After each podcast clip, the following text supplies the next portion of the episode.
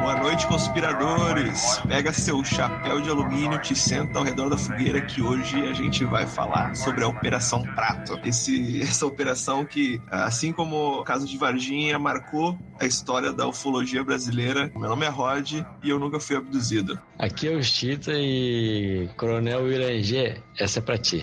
Meu nome é Dedé e eu não sei pra que, que os OVNIs têm tanta luz. Oh, meu pai.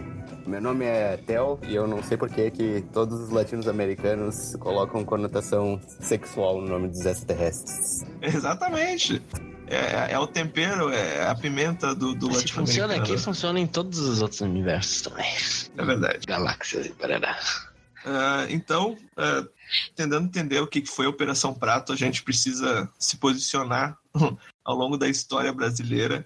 O caso, então, aconteceu nos anos 70, uma época que o Brasil estava vivendo um período conturbado politicamente. E não por menos foi nesse período que aconteceu esses eventos ufológicos lá no Pará, na região de Colares. Existem várias ilhas nessa região. Tem uma comunidade que trabalha da pesca, que trabalha ah, de Da agricultura e pecuária. isso, trabalha com agricultura e pecuária. E a maioria pra sustento próprio, né? É, naquela, naquela época era pescador, velho. Os caras viviam da pesca. E da aí- pesca. Eles viviam só pra viver. Só pra isso. Não, era Como é que se vive só pra viver, meu? Não, não, não.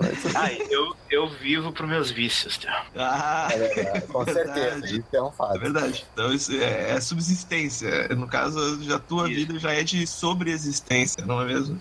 Correto. É, É um pra vício, pagar né, os luxos. Mas esses. Eu não sei como é que se chamam, são colarianos ou colarenses, mas as pessoas de Colares começaram então, lá pelos idos anos de 76, 77, a começar a ter o que eles chamaram de ataques de luzes que vinham do céu. Ah, esses habitantes então não apenas ah, viam as luzes se movimentando sobre as casas, eh, sobre as cidades, vilarejos, como também começaram a ser atacados por, esses, por essas luzes, acabaram chamando como chupa-chupa. É, eles chamavam de chupa-chupa porque é o seguinte, tá? Quando, é, é assim, é, tinha os pescadores e aí alguns pescadores pescavam de noite, tá?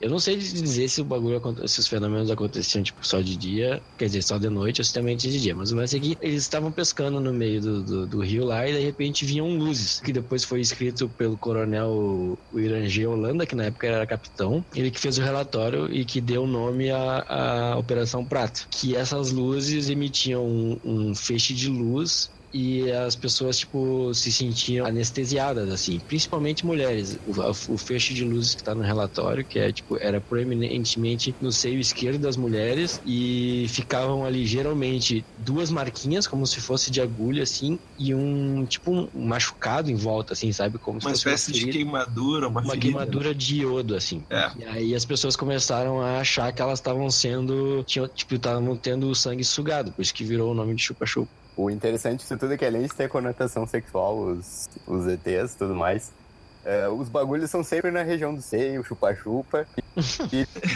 não, não, não, não tão de sacanagem. É tudo sacanagem, cara. É, é ET tarado, meu. Assim, que há pouco tempo teve o Chupacu, né? É, verdade, e o, famoso chupacu. É, o chupacu e o Eu não sei ETzinho se marrom do chupacu tripé. é. Chupacu é, um- é uma história pra outro, pra outro momento. Outro momento. É, mas o lance é, que é o seguinte, nas mulheres era proeminentemente no seio esquerdo e nos homens eram nos braços e nas pernas. Tinham alguns que estavam na região da costela esquerda, mas sim, é, acabia, acabava também sendo no braço e nas pernas às vezes. O que realmente torna esses, esse caso um caso proeminente dentro da, dos estudos de ufologia é a quantidade de evidência desses casos e quantas investigações foram feitas antes mesmo da Operação Prato, onde, enfim, jornalistas e pessoas interessadas queriam entender o que estava acontecendo. Então, existem fotos, existem documentos dessas pessoas com essas feridas. É, é que o lance é o seguinte, isso aí começou a acontecer com os, com os pescadores e estava atrapalhando as- a pesca, porque, tipo, muitos estavam com medo e, tipo, às vezes vinham as luzes, né, que se jogava dentro d'água. E aí o, o prefeito ficou sabendo do que estava acontecendo e ele entrou em contato com a força, com a força aérea brasileira, porque, enfim, o bagulho voava, né, então, é. Exatamente. E aí, tipo, começou a se fazer pesquisas, e pesquisas militares com, com relação a isso. Quando o coronel Irangê Holanda, que é o cara que encabeçou a Operação Prato, ele deu o nome da Operação Prato, e o nome Operação Prato vem do seguinte: em outras línguas, tudo, os nomes de tipo disco voador é relacionado a pires, Ah, tipo Flying Sauce, uh, aí tipo ele, ele cita na entrevista, que é, acho que a gente devia deixar o link, que tipo tudo é relacionado a pires. E aí ele tipo numa de querer dar uma de engraçadalho falou que ia chamar a operação de prato porque é mais próximo de pires, porque a gente é a única língua que chama de disco, tá sim. ligado? E Operação E aí- Disco ia ficar muito estranha, vai ser uma coisa que é do Operação, disco, Operação tensa. Vinil. Operação Vinil. É, a operação vinil. Retrô. E aí a Força Aérea Brasileira entrou com isso e começou a fazer pesquisas. Aí quando o coronel, o, o- que na época era capitão Holanda, foi chamado para assumir a chefia disso aí, das- dessa operação, já, já tinham sido feitas algumas pesquisas. Mas ele foi chamado com a missão de, tipo, fotografar e evidenciar uh, o que estava acontecendo. Tipo assim, o, o, o engraçado dessa história toda é que, assim, é tudo evidenciado. Não é, tipo assim, ah, o fulaninho que contou que não sei o que. Não, esse todo o relatório da Operação Prato foi feito por, por militares e tipo pessoas que sabiam o que estava fazendo. Esse capitão aí, ele já nessa época ele tinha sido chefe de seção, chefe de seção de inteligência, chefe de, de intendência. Ele foi chefe do serviço de operações especiais de selva e tipo assim, isso, isso- ele era ex-paraquedista, então tipo ele tinha toda uma formação. Ele não era um cara tipo assim, ah, o fulaninho lá que vai fazer o relatório. O, o cara ele tinha conhecimento de meteorologia, conhecimento de voo, conhecimento de aeronave, conhecimento de dinâmica de voo. Então, tipo, tudo que ele fez e relatou no relatório é, tipo, é extremamente bem embasado, não só, tipo, teoricamente, com as coisas que ele conhecia e tudo mais, mas tipo, ah, embasado por, por fotografia e filmes que eles fizeram. Isso que torna esse caso diferenciado. E isso também é é um ponto que muitas pessoas, quando eh, observam esses casos que aconteceram lá em Colares, tentam traduzir eh, as aparições em cima dos lagos como o famoso fogo fato, que é aquela queima de gases que vem do, da base da água e que geram o plasma sobre a superfície, que parece, sim, uma pessoa que desconhece sobre a natureza, sobre o funcionamento da biologia, eh, pode achar que aquilo lá é um OVNI, que é um monstro, que é tudo mais, mas quando a gente começa a trazer uma pessoa que é especializada e que tem conhecimento, como tu mesmo trouxe, sobre operações na mata, ele não vai olhar o fogo fato e não saber que era um fogo fato. Então, se fosse assim como no caso lá de Varginha, quem tinha as três garotas que viram o, o, o, o dito ET, ah, que elas, enfim, não tinham conhecimento, elas não eram especialistas ah, em investigação e tudo mais, ah, ainda assim tiveram essa conclusão e, enfim, quando a gente traz o, o, o Irangê para dentro da história, a gente está trazendo um endosso sobre a história, uma pessoa que, se ela vê um fogo fato, ela vai saber que é um fogo fato. E assim, ele diz na própria entrevista que ele entrou como se ele quisesse ser o advogado do diabo. Porque, tipo, ele, ele acreditava em extraterrestre, ele fala na entrevista que quando ele tinha 12, 13 anos ele viu um OVNI e tudo mais, mas ele disse que ele queria entrar no- na operação e ele enfatiza isso várias vezes, assim, que ele queria entrar para desmistificar o caso. Que ele falou que ele via luzes, mas, tipo, tá, eram luzes. Ele dizia que ele não tinha visto nada. Ele ficou duas semanas inteiras sem só ver luzes. Durante o dia ele entrevistava as pessoas e durante a noite eles, ele e mais cinco a seis agentes, que ele dividia o grupo em duas, de duas a três equipes, e eles ficavam de tocaia ah, na mata, tipo, observando as luzes. E aí, depois a gente vai ver, a equipe teve vários contatos tipo, bem próximos, assim, porque geralmente eram luzes voando, não sei o que mais, mas com o tempo, ele diz isso na entrevista, que, é, que eram como se, o, se as luzes soubessem o que, que eles estavam fazendo e onde é que eles estavam. Porque assim, eles ficaram umas duas semanas só tirando fotos, gravando as luzes à distância, e depois as luzes começaram a acompanhar eles. As luzes ficavam junto com eles. Eles se mexiam e as luzes iam atrás. Era uma coisa muito louca, assim. Diz que eles passaram, assim, um bom tempo sem, sem ter nenhum tipo de contato, na realidade, quando eles chegaram lá, né? Principalmente o Urangê. E só depois de um tempo que ele começou a ter contato e tal. Ele ficou duas semanas e ele disse que ele só via luzes. E, tipo, luzes pra ele não era nada. Eram luzes. Ele não sabia o que que era, mas, tipo, não era necessariamente objetos voadores não identificados. Eram luzes. Uma coisa boa desses relatórios que praticamente de 130 observações militares, 99% correspondeu com outras observações. Então, não eram só coisas que uma pessoa estava vendo em tal local e não tinha uma correspondência com uma outra observação militar ou relato civil. Então, Sim, tava, é, eles comprovavam. não era só uma alucinação de alguém que via uma, um detalhezinho, um reflexo, alguma coisa assim. Ele fala que assim, tipo, a primeira pessoa que ele entrevistou nas primeiras semanas da, da operação era uma senhora. É, foi uma senhora que, tipo, tinha sido queimada e com aquela exposição no seio esquerdo. Ela descreveu que ela estava sentada numa rede fazendo a criança dormir. E aí, de repente, a temperatura do ambiente começou a mudar. Ela estava deitada na rede e aí ela começou a observar o telhado da, da, da casa dela começou a ficar avermelhada. Como se, tipo assim, tivesse um charuto atrás de uma folha de papel, sabe? E aí, do nada, a telha desapareceu. E ficou como se fosse um vidro. Ela viu o céu e as estrelas. E aí veio do buraco uma luz verde, que deixou ela dormente. E aí, em seguida, veio um raio vermelho. Que foi o raio que atingiu o seio do lado esquerdo. No dia que ele estava entrevistando a senhora, tipo, já tinha acontecido o evento com a senhora, ele disse que o céu tava 5 oitavos. Que assim, Ah, que quando que é assim? os 5 oitavos é um negócio que eles usam na aviação, que é assim, ó, 0 zero oitavos o céu completamente limpo, Uhum. e 8 oitavos o céu completamente nublado, cheio de nuvens. Isso corrobora com o lance de que, tipo, ele sabia o que ele estava fazendo em termos de, de, de aviação, assim, sabe? Ele tinha conhecimento dessas coisas. E aí ele saiu da casa dessa senhora e viu passar uma luz com velocidade, tipo, razoável, fazendo uma oscilação de luz, assim, de um segundo. Ele pensou que podia ser um satélite, de posição de advogado do diabo, que ele falou que ele entrou, né? Só que a luz voltou. E aí ele disse, cara, satélite não volta. Mas ele não podia dizer que era um disco voador. E aí a missão, aí, a partir daquele momento ele, ele tipo, tomou pra ele que a, que a missão dele era descobrir se realmente era um disco voador ou não. Tem um relato que eu acho que pode ajudar nesse momento. O cara que viveu a, a época da Operação Prato, ele relatou que ele estava chegando na casa dele ah, quando começou a ouvir muitos gritos na rua, as pessoas começavam a olhar para cima e viam as luzes no céu. Muitas pessoas sacaram armas, sacavam as armas e começavam a atirar em direção ao céu para tentar derrubar, seja lá o que que foi que estava lá de cima. Ele correu para casa e quando chegou no quarto dele, ele começou a se sentir muito enfraquecido, se deitou na cama e não conseguia mais se mover. É, não conseguia é, movimentar os braços, as pernas dele, porque ele realmente se sentia extremamente enfraquecido. As pessoas da casa tiveram que ir lá e acolher ele a conseguir se levantar e em seguida verificaram que tinha no corpo dele as marcas que estavam acontecendo em outros casos das pessoas que tinham sido atacadas pelo dito laser das naves. Tu vê assim, o lance todo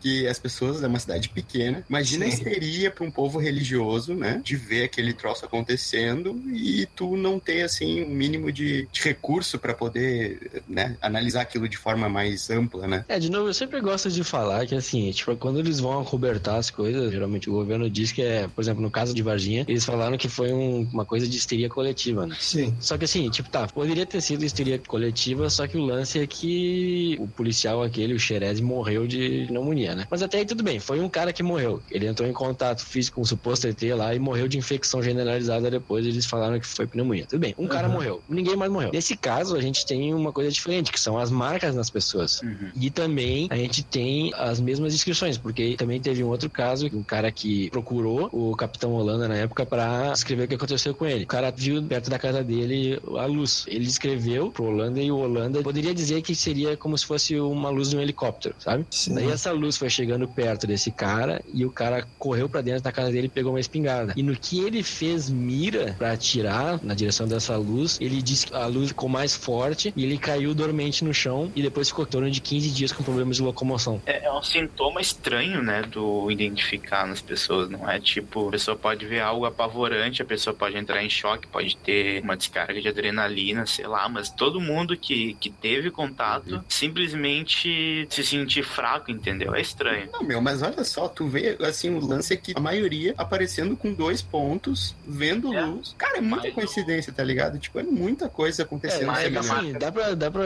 dá- claramente eles conseguem traçar um modus operandi. Né? Sim, exatamente. Consegue, se, por exemplo, se fosse um caso de um serial killer, tu poderia já apontar o perfil dessa pessoa. É, E coronel grampeando as pessoas, tu não ia saber, ah, foi o coronel.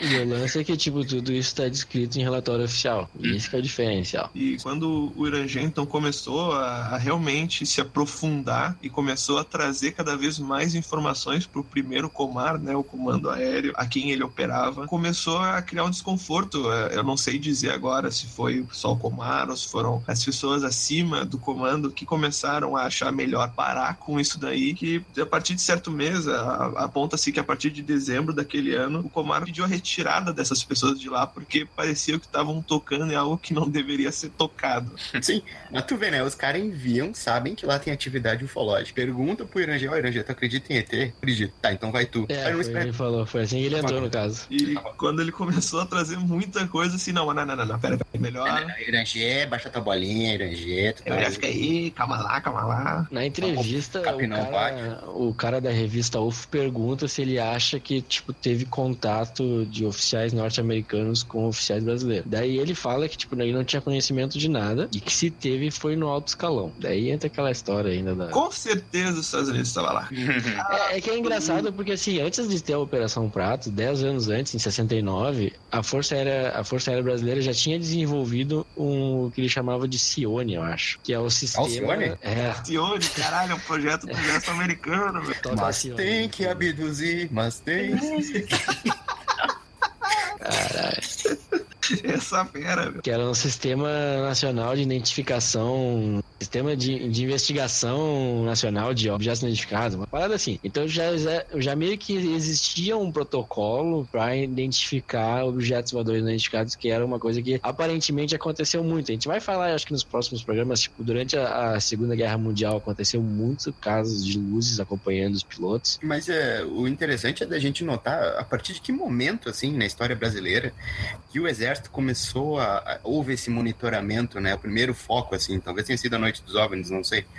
Mas, assim, uh, quando que começou realmente a observar as atividades ufológicas no Rio. Porque até então não sei se teria tecnologia. É, é que assim, uh, em, em, termos de história moderna, a gente começou acho que a ter tipo, mais investigação, e muito por causa da, da, da, facilidade de comunicação, da troca de informações, né, que veio com a televisão né, durante a Segunda Guerra Mundial. Uh, eu acho que em termos de Brasil, foi mais. Eu acho que, eu acho que foi uma boa, uma boa chance para as Forças Armadas exatamente essa Operação Prato, porque tipo já se tinha conhecimento que a região de Colares tinha uma, uma alta incidência de fenômenos tipo, com luzes, mas eu acho que eles mandaram e montaram a Operação Prato justamente para monitorar isso em termos brasileiros, porque tipo assim, não eu acho que antes disso não tinha não tinha nada estruturado. Rogerinho, vou conspirar, Rogerinho. Hum. Mete bala.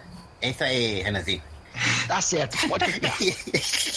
assim, ó, a gente sabe que os Estados Unidos têm essa cultura, uh, eles têm essa política intrínseca dentro da, do, do, Estado americano de investigar esses casos. É algo que se tem como, como verdade. A gente está falando aqui sobre a época da ditadura militar uh, e existem evidências uh, documentais de que existia um contato dos Estados Unidos com o governo durante esse período. Não seria surpresa para mim se essa, esses investimentos para esse tipo de pesquisa, para essa área, desde 69, 77, tenha sido um empurrãozinho do governo americano para as nossas forças aéreas investigarem. Era um período onde, claro, os militares tinham é, uma relevância no, no, na, na contemporaneidade, porque eles estavam, enfim, sob controle do governo e sob controle de muitas coisas. Então, faria sentido, com o apoio dos Estados Unidos, que eles começassem a investigar de uma forma muito mais ativa esses casos. Então, se a gente for querer olhar para trás, em que momento realmente o Brasil começou a investigar os casos, foi durante o governo militar e que poderia ter sido o resultado de uma influência dos Estados Unidos sobre essa área de pesquisa no Brasil. É uma conspiração, é uma conspiração, mas eu acredito que não é tão maluca assim. Ah, eu acho que os militares, por si só já tem mais uma atitude de, de ter uma curiosidade sobre esse tipo de coisa, porque eles não querem que esteja um monte de luz atacando pessoas numa cidade. Isso aí não é, não é bom.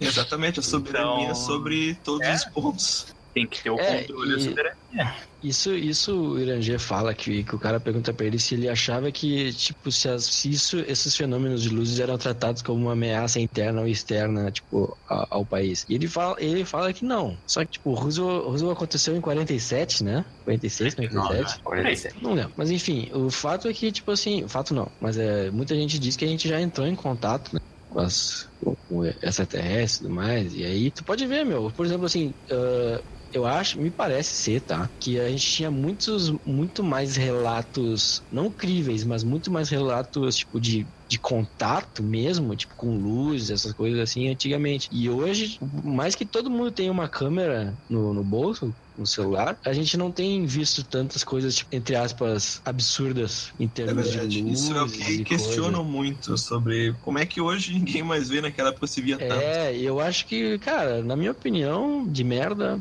eu acho que em algum momento se entrou em, tipo, em consenso e falou, cara, vocês já viram que tinham pra ver, não tem muito mais ver pra ver, sabe? Tipo, caem fora. Tipo, esse, é, e se vocês aparecerem aí, vão tirar foto de vocês, meu. É, ou, ou, ou, ou desliga as luzes das naves. É, é, o, É, porra, boa ideia, né, meu? Eu- eu isso, tava- cara, isso é uma coisa muito louca, se tu for pensar. Porque isso é o, é o que o Iranger fala. Eu tava refletindo na, na minha introdução ali. Cara, a nave anda em qualquer direção, a qualquer momento, não tem, assim, uma inércia, não faz barulho, caralho, é quatro. E ela é uma bola de luz, tipo, por que que não, não é algo discreto? Primeiro, primeira Vai coisa, lá, deixa eu lá. falar da questão da luz, tá? Ele disse que eles estavam no- bem no início da operação e aí eles estavam conversando no, no- num barco assim e apareceu uma luz vinda do norte pro sul, numa média altura que ele fala. Eu não sei o que isso quer dizer em termos tipo, de aviação. Não é muito alto, não é muito baixo. Não é muito baixo, é no, no médio, Por no ele. Daí disse que a, que a luz chegou neles, deu uma volta ao redor deles e foi embora. Ele disse que era de um azul fortíssimo, como se fosse tipo uma solda, assim. E aí ele reportou que eles fotografaram, tipo, encheram os quadros, tipo, eles estavam vendo a luz, clicavam nas fotos e aí mais tarde eles foram revelar as fotos e aí não tinha nada nas fotos. Não aparecia a luz Sim. nas fotos. Daí ele disse que ele, dois meses depois, por coincidência, ele, ele tava fazendo a revelação das fotos e viu que tava, tinha uma lanterna que ele usava nas operações de selva do lado dele ali. Daí ele tava olhando o negativo da foto, tipo, não aparecia a luz, não aparecia porra nenhuma, só, só preto, assim. Ele fala que ele lembrou da radio, eh, tipo, quando, quando os médicos olham radiografia, sabe? Que Sim. colocam uma luz contra e tudo mais. Daí ele colocou a luz contra o contraste e ele viu Ali, ali, a partir daquele momento, ele viu que nessas fotos em que eles tiravam das luzes, sempre tinha um formato cilíndrico. Sólido. E daí ele, nas palavras do, do, do coronel, tá? Ele conseguiu imprimir a parte sólida do avistamento e não a luz. Talvez por uma questão de comprimento de onda. Porque realmente não faz sentido, né? Tu quer te esconder, tu não quer ser visto, e aí tu vem, tipo, faz uma luz gigantesca É, daqui a pouco a radiação que emite aquilo ali, aqui na, na nossa atmosfera, reage de outro jeito, e sei lá. Meu, mas, mas quem disse que eles não querem ser vistos também, né? Meu, tem mais essa aí que a gente tem É, que isso é verdade. Porque se eles quisessem isso, eu acredito que eles poderiam evitar. Se, eh, enfim, eles têm tecnologia. E aí, daqui a pouco tu já tá até questionando tua própria sanidade, né? É, eu não botei E o dedo aí? na frente do flash. É, será que, porra, será que nós estamos alucinando todo mundo junto aqui? Porque, tipo, isso ele fala depois, que teve um outro avistamento que ele viu que, tipo, foi um, foi um, um caso bem próximo dele, que ele considera como se fosse, tipo, o maior contato que ele teve. Contato que veio imediato uma nave, uma nave com formato de bola, bola de futebol americano, assim, de, tipo, 100 metros de altura, e ele fala que ele viu janelinhas, né? Exatamente. Na verdade, não foi só janelinha, ele viu que abriu uma porta. É, como se fosse uma porta. Caralho. E aí ele fala que, que o, cara tá, o cara tava filmando, um, do- um dos agentes, o cara parar de filmar, porque a, a máquina, o barulho da, da filmadora fazia barulho, daí ele queria ouvir o barulho da nave. E aí o cara desligou e ele, e ele ouviu, e era um, ele fala, ele descreve como se fosse um barulho de ar-condicionado e um barulho de catraca de bicicleta, tipo, rodando ao contrário. Um tec, tec, tec, tec, tec, tec. E aí, ele, depois ele perguntou pros caras, vocês ouviram o que eu ouvi? Eles, tipo, trocaram experiências entre eles, então, tipo, de fato, todo mundo viu e ouviu a mesma coisa. Então, tipo, se eles alucinaram, eles alucinaram todo mundo junto. E é, imagina que, que bizarro, cara. Tu tá vendo a foto ali, não tem nada, tá, tu tá pensando se tu tá ficando louco, e de repente tu vê, caralho, tem um cilindro aqui. É, uma descoberta impactante. Tem alguma coisa ali, entendeu? Cara- eu me cagava nas calças. O, o Irangê, né, que depois desse pedido do, do- do- da superintendência da, da aeronáutica de se afastar dessa operação, só veio realmente abrir a boca e começar a, a falar cerca de 20 anos depois da operação, porque ao longo dessas décadas realmente houve uma necessidade de se abafar esse caso, porque estava realmente saindo do controle. Quando o Irangê desi- decidiu queria falar, ele realmente trouxe a público. E deu entrevistas e falou sobre o que, que ele vivenciou lá e as evidências que ao longo das décadas foram vazando uh, sobre a operação, que eram os documentos, as fotos retiradas pelo exército, as anotações. E essa, essa entrevista que, que tu tá trazendo e que ele traz os relatos são muito impressionantes, considerando a pessoa que está falando, sabe? E É, o que, que ela é vivenciou. coisa. E mesmo nessa, nessa, nessa história do, do avistamento da nave de 100 metros que ele viu, inclusive ele não só viu a porta, como ele disse que ele conseguiu enxergar um- uma pessoa, alguma coisa, algum ser lá dentro que estava de casaco e capacete branco, mas que isso daí também, não sei se pode ter sido do momento ou alguma coisa que ele construiu a partir da imaginação, porque eh, nem tudo que a gente enxerga é o que a gente está vendo, às vezes a gente pode construir coisas a partir daquilo que a gente está vendo. Que relaciona, né? Exatamente, só que daí tu associa com a foto que ele tirou, o formato que ele conseguiu revelar e o formato que ele vivenciou naquele outro momento, começam a, a, a tornar mais palpável a história, começa a ser mais não aceitável, porque muitas vezes a gente prefere não aceitar a realidade, mas é mais maioria das possível real. Muita gente, gente estruturada falando essas coisas, é meio, meio estranho. É, e é, de novo, é um relatório oficial e, tipo, se tu vê a entrevista, cara, vê que ele não é. tá ali pela fama, ou ele não tá pelo dinheiro, ele, eu acho que, ele realmente ele, acho que ele só quer compartilhar o que ele viu, que ele não podia falar. E é engraçado, que não é tão engraçado, é que essa entrevista que ele deu foi em 97, eu acho. É. Foi filmado. E aí, me- e aí ia, ser, ia ser impressa na revista UFO em menos de, um, de menos de um mês depois que ele deu a entrevista. Não tinha nem saído a matéria. Ele se suicidou. Suicidaram ele. É, diz que ele foi. Ele, Suicídio ele se auto. Ele se culposo. auto. Ele se au- auto-suicídio, né? Ele se suicidou com, com a corda do roupão. É, o, o que a investigação da, da, da morte dele aponta é que a, a filha dele, que teve o último contato com, com o Iranger, falou que ele não estava no momento bom da vida dele, que ele já contemplava, ou pelo, menos apresentava sinais de que ele poderia vir a cometer algo que não É, deveria. diz que ele já tinha cometido uma É. tentativa antes. Então, e claro, isso pode ser é, real, ele realmente pode ter se matado, porque uma pessoa que viu tudo isso e Tem percebe a diferença, é, se, pode a gente pode considerar que não, foi uma morte é, construída pelo exército americano para abafar esse cara que tá falando demais, e tudo, todas as evidências sobre a morte dele foram inventadas, ou a gente pode assumir a mais plausível realidade de que ele é um cara que tinha coisa demais nas costas dele.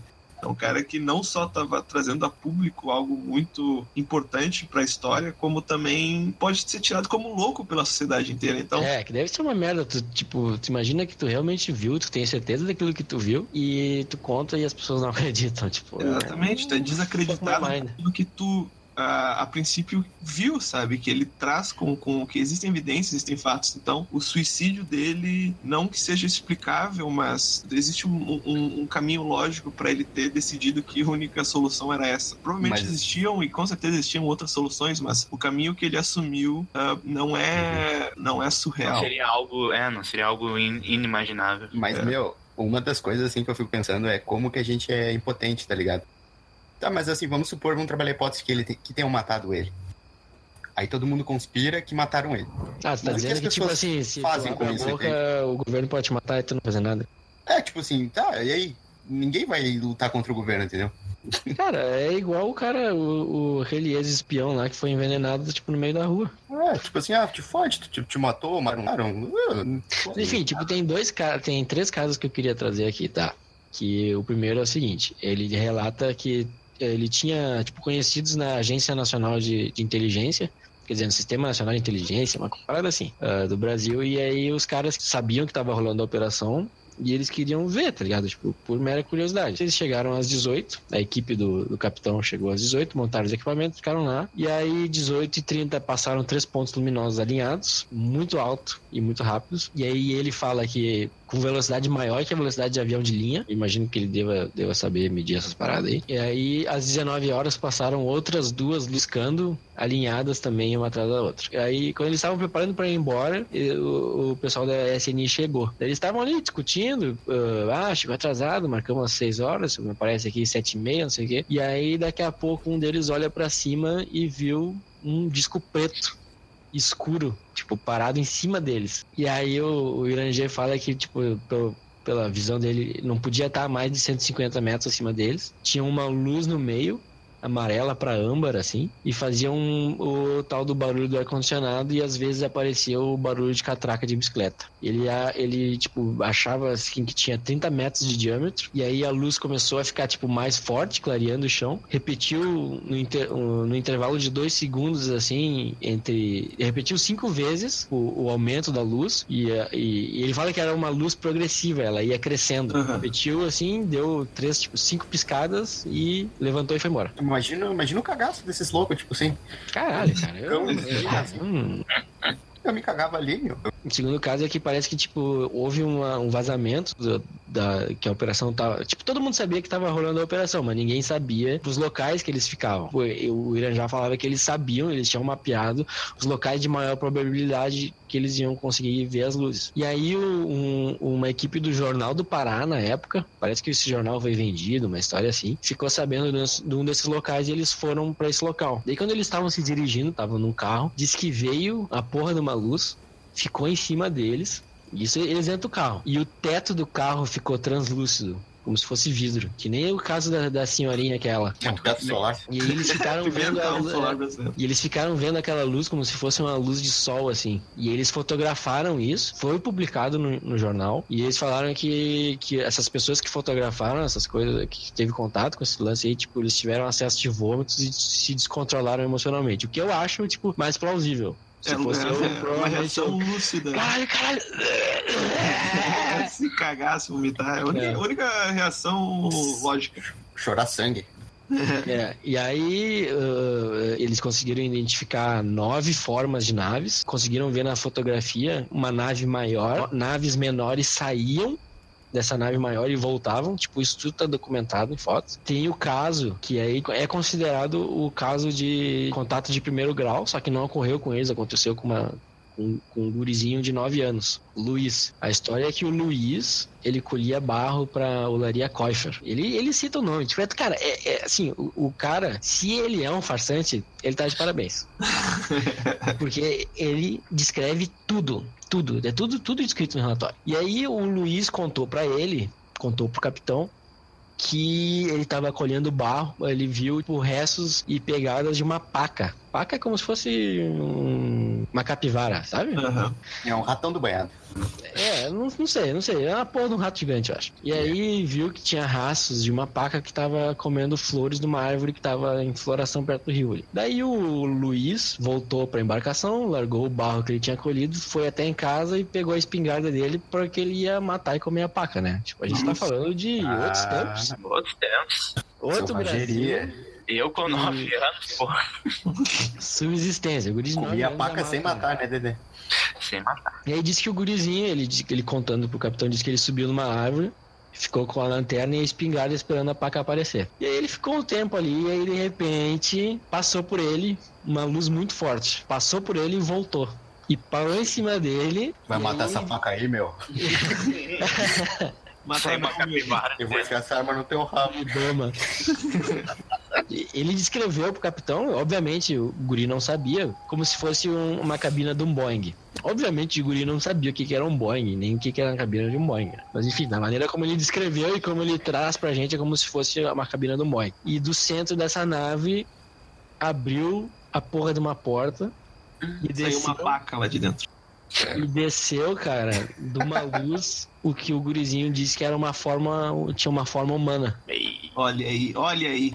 Cabeça de pá. Aí, calma, calma, calma que o bagulho fica pior. E aí, tipo, ele disse que, o, que, essa- esse humanoide desceu eh, do foco de uma luz com os, meio com, com os bracinhos meio abertos, assim, sabe? Tipo, bem cena de filme, assim. Vem, vem. É, e aí, quando o Luiz viu que ele descer, ele desceu da árvore que ele tava escondido e se escondeu. Tipo, no mato, assim, ficou observando. E daí ele, ele descreveu que esse, esse ser, esse, esse humanoide, tinha uma luz vermelha na mão. E o ser foi até a rede onde o Luizinho tava lá, de tocaia, e examinou com a luz.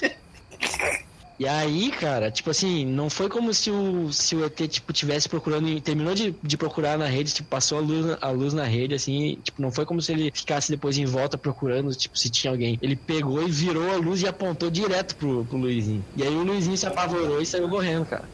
E aí, e aí o, o, o Luizinho descreveu como se ele tivesse, se o ser tivesse voltado pra nave, tipo, subiu de volta pra nave, e a nave foi seguindo o Luizinho, tipo, o, o, ele tava do lado do rio, e aí o guri saiu correndo do lado do rio, tipo, dentro, mata dentro, saiu correndo, e a nave foi seguindo ele, tipo, em cima do rio. Do lado dele. E aí o Luizinho saiu, saiu correndo, gritando, e aí ele, ele foi em direção ao barco. Abre! Isso de noite, tipo assim, é. E aí gritando, gritando, gritando, e aí, tipo, tinha dois caras que tinham ficado, tipo, caçando. Caçando não, pescando siri. E aí ele disse que quando, quando os caras, esses dois caras viram a luz e ele correndo, gritando, pedindo ajuda, o que, que eles fizeram? Correram. Correndo também. Atiraram no guri. Se jogaram dentro da água. É o mais Primeira coisa que plausível. eu faria. Se jogaram no Siri. E aí disse que, que o- e aí o Luizinho, tipo, ele não se jogou dentro da água, ele pegou, parou e se escondeu, ficou vendo. E a nave foi até o barco, o ser desceu no barco de novo pela luz, passou a luz vermelha em todo, em todo o barco, Ah, subiu, a nave disparou e foi embora. Desde então, o Luizinho só joga tíbia. E nunca mais decidiu caçar paca. Pô, Cara, o Luizinho é Luizinho, pipoca do o Leonardo. Luizinho só queria comer, cara. Tipo, será que o ET pensou que ele era. Nunca pôde ver uma criança sozinha e o ET queria ver se que, que era aquele espécime pequeno? Poderia ser. eu não Algo assim, né? Cara, mas como assim? uma- Não, ele quer ser. Era... Podia ser uma brincadeira. O ET tá, não, vem cá, eu te dar uma carona até Varginha, aqui, uma cidade legal que tem ali em Minas. Tem um docinho aqui, quer um docinho? É. Pega na copinha da nave aqui, né? ó. Por mais. Sei lá, porque a criança nessa época não deve- nunca deve ter visto um filme de terror ou algo assim pra, pra ter toda essa. Essa Cara, o ima- guri tinha 9 anos, matava bicho pra. Sim, em tipo, Colares. não devia, não devia nem ter TV pra ter uma imaginação assim. Então, Aí eu não é, vou saber te dizer, mas. provavelmente. E se tinha TV, ele assistia essa Rei do Gado, então. Não era dessa época, meu. Aquela época era bebê a bordo, novela. Então, cara, ele não tem, ele não tem uma, uma carga assim de conhecimento pra pensar em algo assim.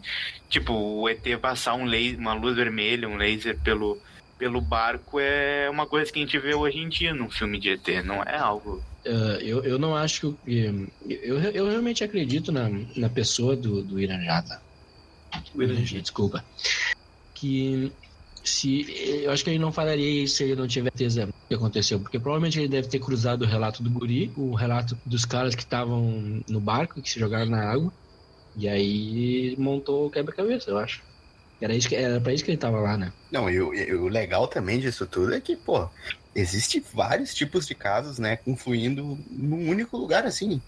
Uhum. É, tipo, tu junta as peças desbarrando nelas, assim, entende? Não precisa muito tempo pra te começar a ligar os pontos. E eu acho que essa, essas, essa, essa grandeza de coincidências que é surpreendente o fato de ter sido encerrada essa missão e é, não só encerrada, mas também a própria Força Aérea decidiu mudar o nome da operação depois de uns anos para Operação Carajás. Operação não tem ET aqui. É, a operação não é mais a Operação Prato.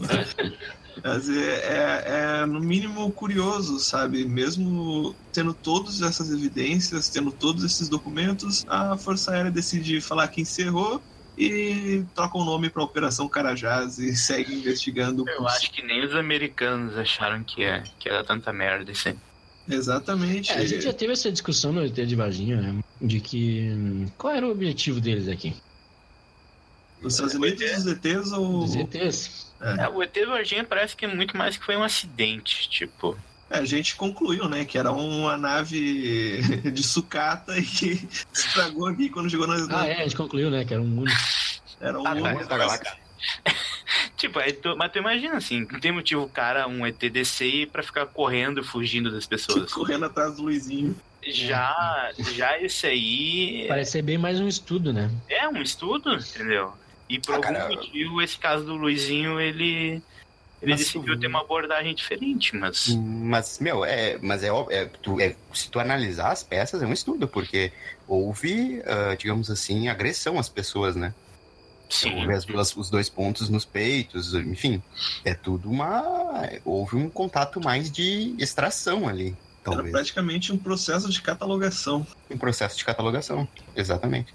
Eu não sei, eu não vi em nenhum lugar, não, não chegaram a fazer exame nas pessoas que receberam esse Sim. livro pra ver se não Sim, tinha sim. algum chip. Tem uma enfermeira que, é- que, que ela foi levada para fazer os exames e ela até hoje fala sobre esse caso que ela, que tinha sido uma das principais pessoas que estava fazendo acompanhamento médico, foi afastada e não sabe de mais nada porque é, ela estava em contato direto com essas pessoas logo no início e teve que parar de ter esse contato logo em seguida porque foi cortado esse contato. Então ela não conseguiu ter mais evidências ou realmente encontrar algum tipo de chipagem ou algum processo químico diferente no corpo das pessoas. Ela, a parte médica foi rapidamente substituída nesse processo todo. Uma coisa que o Rangé fala é que no, no início da operação ele tinha tipo a visão perfeita, né? Visão piloto. À medida depois que a missão se encerrou, ele e todos os todos os agentes que estavam com ele, todos estavam usando óculos num curto período de espaço de tempo, assim, sabe? É, Eu também, a minha catarata é por causa disso. Não, não, a catarata é resultado da tua abdução, né? Então, É, sabe com certeza. Mas, meu, é, levantando uma questão, tá, e acabou a Operação Prato e, tipo, os caras foram embora e o bagulho continuou lá acontecendo, daí? Isso, o que, o que é tido como evidência é que virou a Operação Carajás e substitu- fizeram a troca de todos os operativos, inclusive o, o, o Irangê, né, que foi afastado da, da investigação. E hoje não se tem eh, notícia do que, que exatamente está acontecendo com essa Operação Carajás, porque se tornou muito mais confidencial do que a gandaia que foi a Operação Prato, antes deles perceberem o vespeiro que eles estavam se metendo a mão. Pois é, cara, tipo, do- tá, vamos embora, substitui e nada mais acontece, tá ligado? troca o nome. Então, se a gente não tem informação, ou parou de acontecer, ou realmente a Operação Carajás é muito mais secretiva do que a Operação Prato. E só talvez daqui a 20 anos os documentos vão vazar e algum capitão vai vir a público falar como é que foi a operação lá. Pra Mas é nós- que se tu for ver bem, tipo assim, a operação aconteceu já há quantos anos? 40 A anos? foi em 77, é, não sei calcular, mas acho que 40 foi. anos, eu acho. Por aí, não sei, não vou calcular também. Foda-se, calcule você em casa aí. A gente pensa, né, que a gente tá num- numa época muito tecnológica, mas ainda tem muito lugar, ainda mais aí pro Nordeste, pra Amazonas e tal. Tinha ali em Só- Pelotas ali, o ET tava andando de trator ali, o Azeiro falou. Que porra é essa, meu? É verdade, meu, a história do cara que foi até a revista lá fazer pesquisa. É a história do Frajola? Não, não é, o ET que tava andando de trator lá no perto de Pelotas lá. É assim? sério, cara, ET Explica tava... isso aí agora, né? Meu, era um conhecido do meu avô que tinha um sítio. E aí, tipo, começou a ter luz lá e tal. E aí, no meio da madrugada, o maluco saiu, ouviu uns barulhos, olhou pro céu, tava luz. Aí ele entrou no galpão, tava um ET montado num trator, assim. Cara, eu Como é que era o. ET, então? Como é que era o ET? Cara, isso ele não falou, ele falou que era um ser, tava muito escuro, e que o bicho saiu dali correndo, assim, tipo, no meio, de- se esgueirando. E aí acharam, a revista foi lá, cara. E a revista foi lá e acharam aqueles pó, sabe? Onde pousa os discos. No círculo, assim, no meio do. É mesmo? Tem uma Aqui. fonte pra isso? Foi o tio do Theo, pô. Não, cara, disse que foi mesmo. Isso aconteceu, deixa eu ver. 2006, 2007, meu. Eu vou dizer que que- deve que ter bicho documento atravessou? exército. O bicho atravessou uma galáxia. Ah, meu, os bichos vêm atrás atravessar a galáxia pra perseguir o caralho. Luizinho, cara. Olha isso aqui, velho! Vai mudar o mundo! Sei lá, mano. Mas tu vê, os caras vêm por causa do ano. Uma É merda. verdade, vem É, atrás do cara, Luizinho, porra. Eu pensei que só a gente que era fã de, de máquinas agrícolas, né, pelo visto. Não, não. Não, tem outras espécies que adoram uma boa máquina agrícola. É um John Deere.